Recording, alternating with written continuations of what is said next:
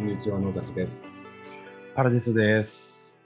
人生公式パーフェクトガイド編纂室第1回。この番組は、状況の違う2人のミドサー男が在宅、哲学、子育てなどをトピックとして、時代を生きる攻略法を考える、教養バラエティ番組です。およろしくお願いします。願いします。 えー先週の第0回から、ついに記念すべき初回を迎えました。ありおめでとうございま。す。おはようございます。おめおでとうございます。。おめでと うございます。まあ、なんか、第0回ってまず何なんだなんかこう、保険の感じがすごいですよね。練習、練習、うん、まあ、練習終わって、本番。練習ですね。はい。まあ、改めまして、僕は主に進行役を務める野崎です。えー、34歳で練馬区在住。今年の秋に結婚予定の自営業者です。そして相方はパラさんです。パラディソです。パラディソは、あの、いわゆる個人投資家サラリーマンと自分のことを名乗ってるんですけど、まあ、年齢も、あの、野崎さんと同じ30代中盤の、えー、まあ、聞いてわかる通りの男性ということで、まあ、ちょっとあの、なかなか緊張してるんでね、あの、ペラペラペラペラ自分のことを喋るっていうタイプがないのでね、私はね、うん。あの、あれなんですけど、よろしくお願いします。。一応、まあ、これは公式パーフェクトガイド。人生といううん公式。うん人生の公式パーフェクトガイド。編纂するという設定で。はいはいそうですね。で、まあ、企業、ある企業の地下5階にこの部屋はありまして、うん。あ、まあ、俗に言う、えーなんていうんです か、か感触ですね。完熟です。窓際族の下。肩そう叩そうそうそうそう。肩叩きね、肩叩き部屋ね、リストラ部屋ですね。そうですね。だから、辞めさせることって今難しいじゃないですか、経営者としてまあ。ね。うん。だから、もうここに押し込んどけっていうことで、我々は地下5階。でもあれですよね、野崎さんと、あの、うんパラディソはね、あの仕事というか会社も全然違うし、うんまあその中でもこういうね、地下5階の編纂室に2人で閉じ込められちゃってるっていう話で言うと、はいあの、もう本当いわゆる日本株式会社ですよね。日本株式会社っていう会社の地下5階の編纂室。肩叩き部屋、あそうですね。うんまあリストラ、部屋、うんそうですねそっからね。配信をしてるね。あそのうです誰が聞いてるかわからないけどね。そんな番組ですね。めちゃめちゃ電波が薄そうです ね。しかも、確かにね。途切れ途切れの。途切れてるのもあるかもしれないですけどね。 はいはいはい。まあでもなんか、う、なんんかね、逆にここを楽しもうというそうとだねころもありうまんすよね。仕事しろよってな。まあ、自由にね、人生の攻略も作っていきましょそうう。そうそう。いいですね。よろしくお願いします。お願いします。はい。でね、まあ一応、うん。コーナーみたいな形じゃないんですけども、一応はいはい話題を今日も持ってきておりまして、確かに。これをね、ちょっとうん。話の題材としたいんですけども、はい。えっ、と、まあ、ライフハッカーっていううウんェ。ブサイトがありまして、うんそこうんの、うんまあ、ライフハッカー日本版の6月4日の記事ですね。うんうん。えっ、と、職場の問題解決に必要なのは、上司の聞く力と共感力という記事があるんですけども、まあちょっとまあ、この記事をベースに今日はお話できたらなと思います。は要はですね、これは、えはいーと後輩への接し方みたいな部分なんですけどね。あ、はいはい。えー、パラちゃんはちなみに会社では割と偉い地位にいらっしゃるんですかもう全然偉くないですでよ。あも、の、うん、どうぞ。うん。株とかも別に持ってないですし、あ、はい、はい。役員でもね、ないですし、本当に一労働者で、まあ、ただ、あの、一応部門を、あの、今、任せてもらってるというか、統括してるんで、部下はいますあ、よくは、うんちね。なまあ、みに。い部部下はいます。はい。や、僕は実際、あの、同期もいないような感じなんで、 孤独、まあ、孤独っちゃ孤独まあ自営業なんで、自営、ああ、なるほどな。そまあうそう部下はね、40今7人います。 マジでちょっと待って。 47人。うんああ、そんないたんだ。 47人いる。え、全体って何人ぐらいですか全体が、だから100ぐらいだね。あ、でかいんですね。なんか、でかくないでしょ。中小企業でしょ。中小全なん然だけど中小企業でしょ。中小なんだけど、でもベンチャーに入っベンチャーに入ったんだよね、でもうんあ俺、俺が入った時に、入社した時がね、20人ぐらいだった。会社。いあじゃあもう急成長してますね。や、急成長じゃないよ。入ったの結構前だもん。あ10年くらい。い前だもん。あそう、全もう然そんな経ちますもはや鈍化してるでしょ、成長。いやいや、でもすごいですね。でも40何人の上司でいるわけですね。うん、まあでもあれですよ、あの、映画のカイジって知ってるうんうん映画カイジの、あの、まあそこの世界で例えると、あの、強制地下労働施設の班長みたいな、そんな感じじゃないう ん、あの一日外出券をね、そうそそううそそううそう。地上に上がる班長ですね。なるほど。じゃあ、そそれ、それ班長じゃない。それ、カイジだろ。違うよ。班長は違うよ。班長は、あの、ビールとか売る、売る。ああ、売る人でしょそう。いや、うんあのね、じゃあ、班長っていうね、あのスピンオフのね、漫画があるんですああ、のそうなんだ。そあそれを知らなかった、俺。よ。 それを知らなかっごめんごめん。これも面白くて、これぜひ読んでほしいんだけど、あの、た。利根川しか知らね えわ。そうそう、トトネガみたいな感じで。まあうん、へえ班長も一日外出券を、えっと得て、たまにうん地上に行く。出ちゃうんだ。へえ。で、その班長の一日を描いた漫画っていうのがある。ああ、なるほど。それちょっと今度読んどく。それ今度読んどく。 まあ、まあ、それはいいとして。 まあいいとして。はいまあいいと して。で、あ、じゃあそうそう、だから、めちゃめちゃちょっと気になるんですよね、パナさん。はいはい。どうしてしての姿。うん。で、まあ、この記事に戻るんですけど、はいまあ、はい。要は、これってあの、うんまあ、言っちゃえば、書評の記事なんですね。うんうんうん。えっ、と、リーダーシップがなくてもできる職場の問題30の解決法っていう、はいはい。大橋貴弘さんという方が書いた本の書評記事とはいいうことはいはいなはんですけどい。まあよくあるやつですね。そうそうそう。ここではですね、部下の話を聞く姿勢を上司沈黙法と言っている。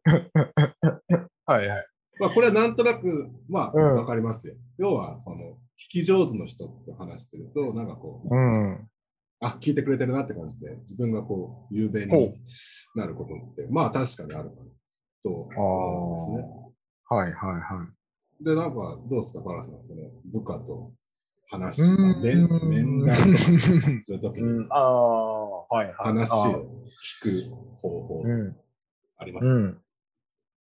うーん、まあ、あれですよね。これってさ、あの、いわゆる、ね、それこそマネジメントとかリーダーシップの話ですよね。そうですね。うん。あの、ちょっとい、ド頭からこんなこと言うのはあれなんですけど、ちょっとこの手の話って、あの、R25 のね、あの、スーパービジネスマンたちにちょっとお任せすればいいんじゃないのかなっていうふうに思ってるんですけど、 R25 っていうのは雑誌ですよね。あフリーペーパーですよね。違うそうそう、今、サイバーエージェントさんがやってるやつ、ああ、はいはいはいはい。そうそうそう。ななんかんかたまに見てます。でもうみんなすごいね、スーパービジネスマンたちがそういう系の話みんなされてるんで、出て意ます識ね。高い系のね、あのサラリーマンは、そちら多分見られると思うからさ、ここあれですから、あの日本株式会社のあの地下5階編算室なんで、ちょっとそこからこれ系の話するっていうのはちょっと気が引けちゃうんですけど、はい、はい全然大丈夫です。あの実感でいいですよ、パラさんい。や、なるほど。うーん。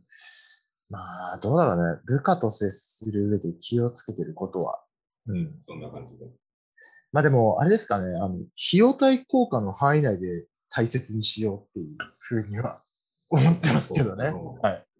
大切にっていうのは関係をってことですか。まあまあ、そそうだし、人材をっていう観点でもそうだし、まあ、ヒューマンリソースをっていうことかもしれないかな。はいはいうんはいはい。なるほどまあ、だと、あれかな、あの、常にさ、やっぱりこう、観察されてるっていうような意識は持つようにしてます。あ、見られてると。うん。観察されてるっていうふうに思おってはいるかな。ーえっ、と、後輩から、だから、うんその目を意識してっていうことですね。うん、そうですね。まあ、あの、やっぱり自分自身もね、あの、パラディソとしても、まあ、いわゆるあの、経営とか、あの、まあ、役員、まあ、じ、まあ、自分からしたら上司ですよね。まあ、観察してるんで、ああ、なるほど。まあ、多分だから、あの、ね、私のそう部か下たちというか、メンバーたちも自分を観察してるんだろうなとは思うようにしてます。なるほどね。はい。まあ、じゃあ、それ聞くと、こう、俺の背中を見ろみたいな、そういうスタンスもあるんですか。ないですね。全くないいですね。はい、全くないです。あのー自分の人生は自分で責任も強く生きてくださいって思ってます。まあ、ある程度、じゃあ、そう聞くと、こう、ある程度、まあ、ある種、距離を取ってるっていう。いや、距離を取ってない、まあ、距離を取ってるけど、仕事をしてますよ、普通に。あのだって仕事しに行ってるんで、あの、あのなんだろう、ちょっと結構そもそも論しちゃって、しちゃう感じになっちゃうと思うんですけど、あの、まあ、さっきなんだっけ、あの上司沈黙表、沈黙法うんでしたっけうん。まあ、いわゆるさ、こういう、まあ、いわゆるよくあるやつというか、なんまあ、本を売るために結構こういうのを出す、表に出しちゃうのはしゃあないと思うんだけど、こういうテクニック的なね、その、まあ、いわゆるコーチングとかもそうだけど、テクニカルな話じゃないと思ってて、あだからやっぱそもそもさ、あの、こういうテクニカルな要素よりも、あの、人対人なんで、信頼関係がそこになかったら、まあ、これ沈黙しようが何しようがわかんないですけど、 あの何しても成果って上がらないかなっていうふうに思ってて、なんか、なんだろう、信頼関係があったら、別にあの自分が7割話をしてても、残りの3割でちゃんとその中身のある情報をキャッチアップできるじゃん、普通に。ーって俺思うのよ。なるほど。ちょっと黙っててもさ、なんか、何も上がってこないときは何も上がってこないしさ、じゃあそれってどういう時なのっていう話だと思うんだけど、なんか、うーん、まあ信頼関係とかって難しいですけど、普段のこう何気ない言動とかが重要なね、あの大きなファクターになるのかなとも思ってて、うんあの、そのね、あの例えば上司のことを、こいつクソだなって思われてたらさ、あの何も、ね、部下としては多分何も話したくないし、何も心の、ね、中とか明かさないじゃんよ。うんうんなんで、まあ、そもそものところの信頼関係ができてなかったら、沈黙しようが何しようが別にね、あの、話してくれないし、何も、こう、重要な情報もキャッチアップできないかなっていうふうには、あの、素直に思います。なるほど、なるほど。うんそしたら、じゃあ、その信頼関係を構築するにあたって、例えば、あの、なんだろう、プライベートの話とかはするんですかうん、まあ別に意識してするわけじゃないですけど、まあ別にあの、何も隠すことない範囲であればしますし、特になんか何も考えてないですよ。やっぱり、そこら辺は。なんか、まあ言っちゃいけないこととかね、あの、ありますけど、はいはいはい。なんか、あれじゃないあの、その、普段の言動がすごく重要だし、多分そこ観察されてると思うし、あの、観察してなくても感じ取ると思うんですよね。人間対人間だったら。うん。で、言言動の中でもね、やっぱり、ね、行動、行動の部分が、個人的にはすごく重要な観察対象で、うん。うんあの、口うまい人いるじゃないですか、世の中。まあで、絶対、偉い人ってみんな口うまいんで、あの、若者とかコロッと騙されちゃうんだけど、あの、大体みんな、あれだよ、あの、あのポジショントークじゃないですか。あ人なんて。うん。なんでね、まあね、言葉うまいこと言えても、行動はごまかせないんで、ね行動すごく重要というかね、行動を見てれば、まあ、行動を見てて自分がこの人信頼できるなって思える人との間にこう気づけるものがあると思うんで、やっぱ行動を大事にしながなるほど。ら、信頼関係を作っていくっていう。はいはい。まあ、観察し合ってるというところですかね、うん。まあそうですよ。だって、そうですし、会社ね、まあ、あのほら、日本株式会社ですけどね、我々の編纂室のね、大元もね。うん、僕僕らもやっぱ見られてるんですかね。だからこう、いや我々はあれですよ、あの、この部署にも2人しかいないし、あそうか、そうか、そうだ地下5階は誰も来ないから、多分誰にも見られてない。そうだよね。確かに見られてない。大丈夫。そのここは大丈夫。ここは大丈夫。まあ、困っちゃう。後輩とか から。うん後輩来たら困っちゃうよ、俺。そうだね。うん、なるほど。聞いてる方で部下いる人もそれぞれ、ね、うまくやってるんですかね。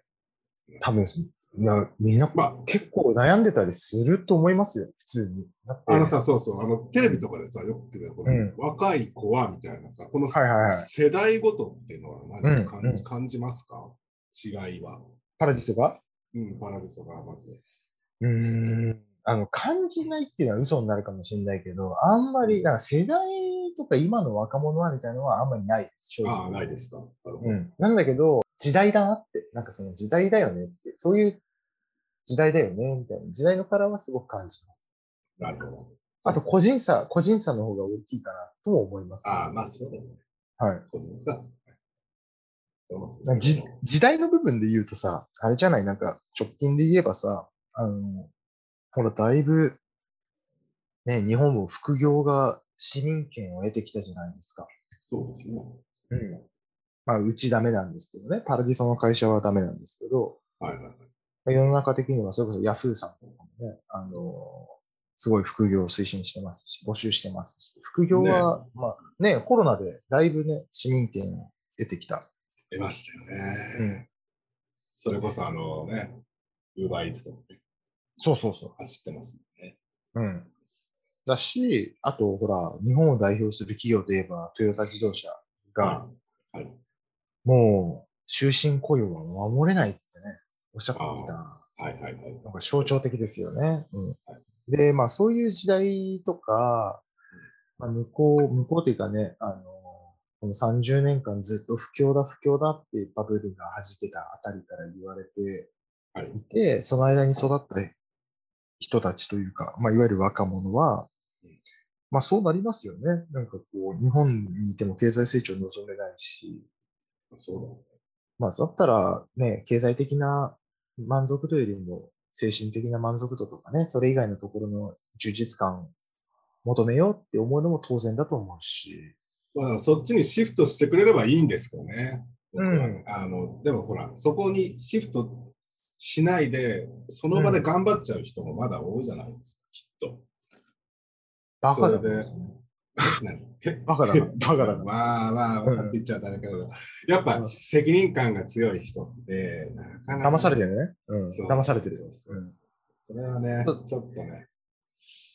ねで、も、あれじゃないあの、このラジオ番組の一つのそうテーマだけどね、なんか、そういうふうに、あの、騙されてるんだよ、君はっていうことを、まあ、例えば、もし仮に聞いてる人がいたら、騙されてるのかも、俺はって思えてもらえたら、一つ良かったじゃない、それは。そうですっね。て思うの。だからそ、れはそうですね。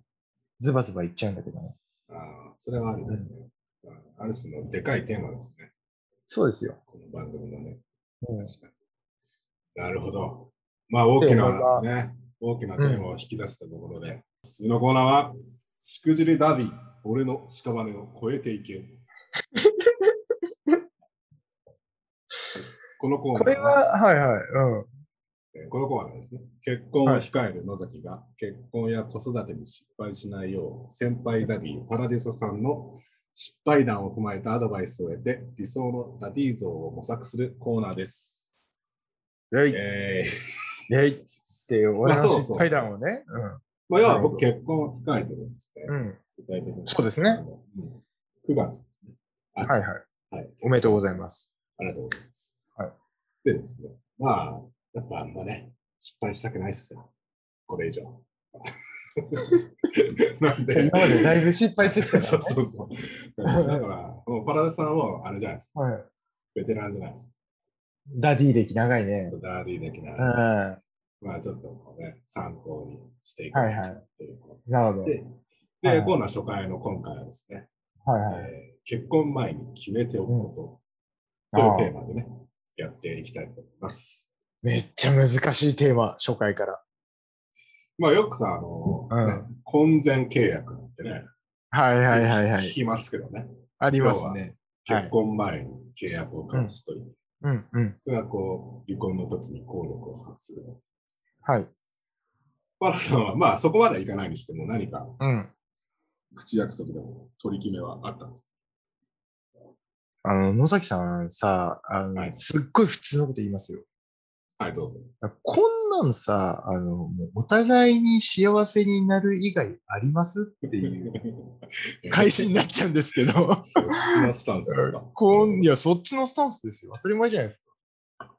なるほだってあの、そもそもですよ。そもそも、あの、パラディソの、あの、はい結婚したのって、いつだもう10年前ぐらいだ。10年前ぐらど。いですよ。そうですよね。いや、じゃあ嘘だ。10年、10年嘘。八年10だっけうん、9年だ。9年前ぐらい。あの9年前ぐらいそうそうちょっと思い話、思い話して懐かしい。えいいよ、いだいかよら。ちょ結うだい。婚式行ったじゃないですか。行ったね。うえん。ーっと、そうそうそう。そこで来てくれた俺らうんそう余興をやったんですよ。やってくれた。ありがとう。で、いやいや、うんで、そこの余興で僕ら、うんあの同級生でやった余興があれですうよ、んあの、おもてなしの、えーっと、東あ れ京五輪か、東京オリンピッック。そうだね。うん東京オリンピッそうクだがった決まった瞬間の、うんうん。あの、そ感うだ情った再現したんですよ。そうだったわ。そうだ、クリステルいたわ。いたよね。いたいたいた。僕うはんフェンシングの太田役で、 やってたね。そう、フェンシングタイプで、懐かしいね。東京って言ってね。うそんうそうやってたやってた。やいってや、た。懐かしいね。でも、あれ、ちょっと恥ずかしいね、今も。この無自覚にこう、称賛してたっていう。いや、あれす、いやいや、俺、すげえ、すげえクオリティ見せてくれたなって思ったけいど、やまさか、まさかオリンピックやる年、こんなになっちゃうとは思わなか 本った。当だよ。こまだこら辺終がわおもてなし、そう、おもてなし感すごいよ、やっぱり。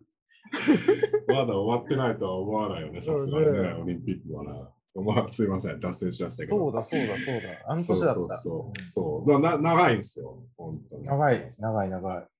でも、あれですよ、あの、パラディソは、もう多分、もう今、世の中的にね、すごく最も一般的な経緯だと思うんですけど、あの、いわゆる授かり婚なんですよね。ああ、はいはいはい、そうですよね。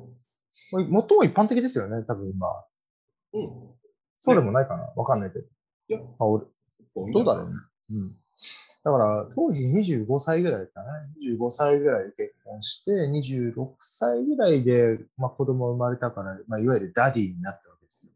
いや、すげえですね。そう考えると、もう9年ぐらい。そう。そう。 10だからね年、弱。全然すごくなくて、あの、当時さ、今の会社に転職したばっかりで、あ、そっかそっか。もう転そう職だよはしてたか。転職、いや、ほんとしたばっかりだよ。で、あの、そもそもだから給料とか超安かったからね、新卒並みの23万ぐらい。あ、はいはいはい。うん。だから本当にお金なくてやばいなって思ったことしか覚えてないから、お互いに幸せになろう以外に取り決めなかったもんだから。でもさ、奥さんも働いてるでしょ。まあでもほら、子供産んだりしたらさ、やっぱりそうかそうか。ねそう、フルでは働けなくなっちゃうしさ。ああ、まあそうだうね。ん。そうだからもう当時はやばいやばい、どうしよああおそれし金のかなかっ不た安があったと。う。うん、それしかなかった。なるほど。じゃあ、その中で、じゃあ、んそのお金の管理的な部分の取り決めとかはなかったんですかないですね。あの、全部私がやってます。今も、昔も。私がっていうのは自分のんお金。パラディソが。パラディソ家のあの財務管理担当はもうパラディソですよ。あ、もう家の 家計を管理してる。あ、それは割と特殊じゃないですか。え、そうなのいや小こ原さん家特殊じゃ、特殊じゃないと思うけど。え、いや、旦那はそこまで家計の管理はまだ一般的じゃないでしょ。そうなのかなだって得意な方がやればいいんじゃないと思うけど。まあ、そうだと思う。なるほど、なるほど。だからうち、共働きだから、うん。だから、パラディソ家は共働きなんで、いわゆるダブルインカム家庭なんですよね。はいはいはい。うん。なるほど。で、だから正直言うと、その、妻の給料とか知らないですね。え、でも知らなきゃさ、家計管理できないじゃないですか。どうどうどういうことですだかから、だから、あの、物理的にさ、ほら、冷蔵庫の中身とか、うんあのパラディソは毎日買っていったりとかできないから、冷蔵庫の中身とか、いわゆるその雑費みたいなところは、あの、妻のね、お財布から出てますけど、まあ、あとは全部妻のお小遣いです。お小遣いというか、言っちゃ悪いのかななんか自由に。なんで、あの、パラディソがどうこう言うっていう話じゃない。好きにどうぞ。だからお金面は全部私がやると。パラデおィソがやる互い知らないってことです。お互い知らない。いや、うーん、まあそうなんお互い多分詳しいところは知らない。えうーんあ、なるほどね。そいや、特殊なんじゃないかなと思うけどね。でもそれでうまくいってるってことねう。。全然うまくいってる。うん。回ってる。いいですね。うん非常に。確かだからお小遣い制とか最悪だと思ってるからね、パラディスは。に。ああ。正直。まあ僕がちょっとそれは今後導入されたらちょっとややだなとは思ってるんですね。やめた方がいい。自分の小遣いは自分で決めるっていうのが、池ダディじゃないまあ確かにね。うん。まあわかりました。ちょっとじゃあ最後にちょっと個人的に僕は、はいはい。はい。あのやっぱスペースのみのこう書斎とか欲しいです。ああ。パラさんはそういう部屋割りとかはどうですか自分の部屋。書斎、書斎はめっちゃいいんじゃないですか。書斎いいじゃない。いいと思います。自分はなんかありますかそういうスペース。ないですえ。ないですね。書斎はない。えでも、野崎さんは、野崎さんは書斎が欲しい。欲しいです。じゃあ作りましょうよ、それ。ぜひ。そうですね。その企画、このラジオのロケでやろうよ。企画しようよ、それ。あの、そう奥さんが出かけてる間に書斎作ってみたみたいな。ここにやろう。ここやろうのよ練馬の賃貸にってこ練馬の賃貸に書斎を作るっていうのを企画でやっちゃおうよ。あの、とあリフォーム、簡易リフォームしちゃうみたいいや、まあ、確かに、な。うん。それはいい。いや、え、でもいちょっいんじゃないいや、そんぐらい、だそんぐらいのことやった方がいいと思う。書斎欲しいなら。と作っちゃいましょうよ。だから、まあ、そうそう。まあ、要は、まあ、まあ、自分のスペースが欲しい。え、でも今自分のスペースないんですかああるすよ。ないんすか ?2DK、1DK な。1DK。 ?1DK。そうそうそうあそう。あ。でもそれで言うと、あの、我が家はパラディソケバが 3LDK なんで。いや、じゃあ、え、それでなんで自分の部屋がないだって、子供の部屋、はい。夫婦のし寝室、寝室。あと、リビング、ダイニング、キッチンに、あの、まあ、いわゆるさ、あの、一般的なマンションなんだけど、リビング、ダイニング、キッチンと、まあ、もう一部屋分けられるんだけど、そこも全部リビンあーグ、ダイニング、キッチン、バコンってなるやほどね。っちゃってるんですよね。だから、広いんだ、じゃあ。そうそうリビング、ダイニング、キッチンが33畳ぐらいだよ。ああ、広いな。うんなるほどね。じゃあ、一部屋作ろうと思って作れるけど、はい。そうそうそうそうそう。そういうやつですね。そうか。まあ、確かにね。その方がいいよね。俺もなんか、あったらあったで、まあ、こもっちゃう気もするし。まあでも大体さ、ほら、そんなに別に一人でいる時間ってないですよ、正直。そ んそんな騒ぎじゃないよ。大 体おうああ、なんか確信をつかれた気がしたな。うんこうなるほどね。いやー、ああ、でも勉強になります。本当に。ちょっとなんかね、わけがわかんない。わけがわからない。想像がつかない。まあでもあれじゃないですか、なんかやっぱわかんないですけど、まあお金のね、あの本当にやばいと、本当にこう揉めるぐらいお金がないみたいな状態じゃなければ、なんとかなるんじゃないですああ、まあそうですね。か。うん、確かにまあそれなりに生活できて。そうそうそうそう。確かにそうですね。まあうんそれぐらいはどうにか稼ぎを得て、ね、平穏なそうですね。したいと思います。うん。まあこんな感じでね、まあ、はいはい。僕が家庭を持つまで少なくはいいろいろアドバイスをもらっていきます。そうもう9月でしょ。そうそうそうそう。うん。どうぞ。まあだから、要は、まあ、アドバイスもらって、こう俺にこう実感を持たす大事なコーナーなので、よろしくお願いしわかりました。ます。ということで。まあ、まあこ、今後ね、ちゃんと失敗聞いていきますんで。あ、確かに俺今失敗の話してないわ。そうそう。まだちょっとき、基礎的な情報で終わっちゃったんでね。確かに確かに。失敗うだん、うん、これで、今後、失敗もお願いしますね。でも野崎さん大丈夫だと思うけど、あの、しくじりじゃないけど、これだけはやっちゃダメだっていうのは、うんあれだよ、あの、まあ、よくあるじゃん、あの、まあ、なんで私ばっかりやんないといけないのとかさ、俺は稼いでるんだぞ、みたいな。その手のいざこざ。ますね。うん。だからやっぱりルールきっちり作るっていうのもいいと思うけどね、なんかこう、まあ、お互い得意なとこやる、やればいいんじゃないのかなっていうふうにあーそう思うし、それは、なんかあの、ほら、男ね、男性側の方がさ、仕事もね、普通にバリバリやっちゃって、もう家事、育児みたいなのも完璧にこなしてさ、涼しい顔しちゃうっていうのも逆に良くないと思って。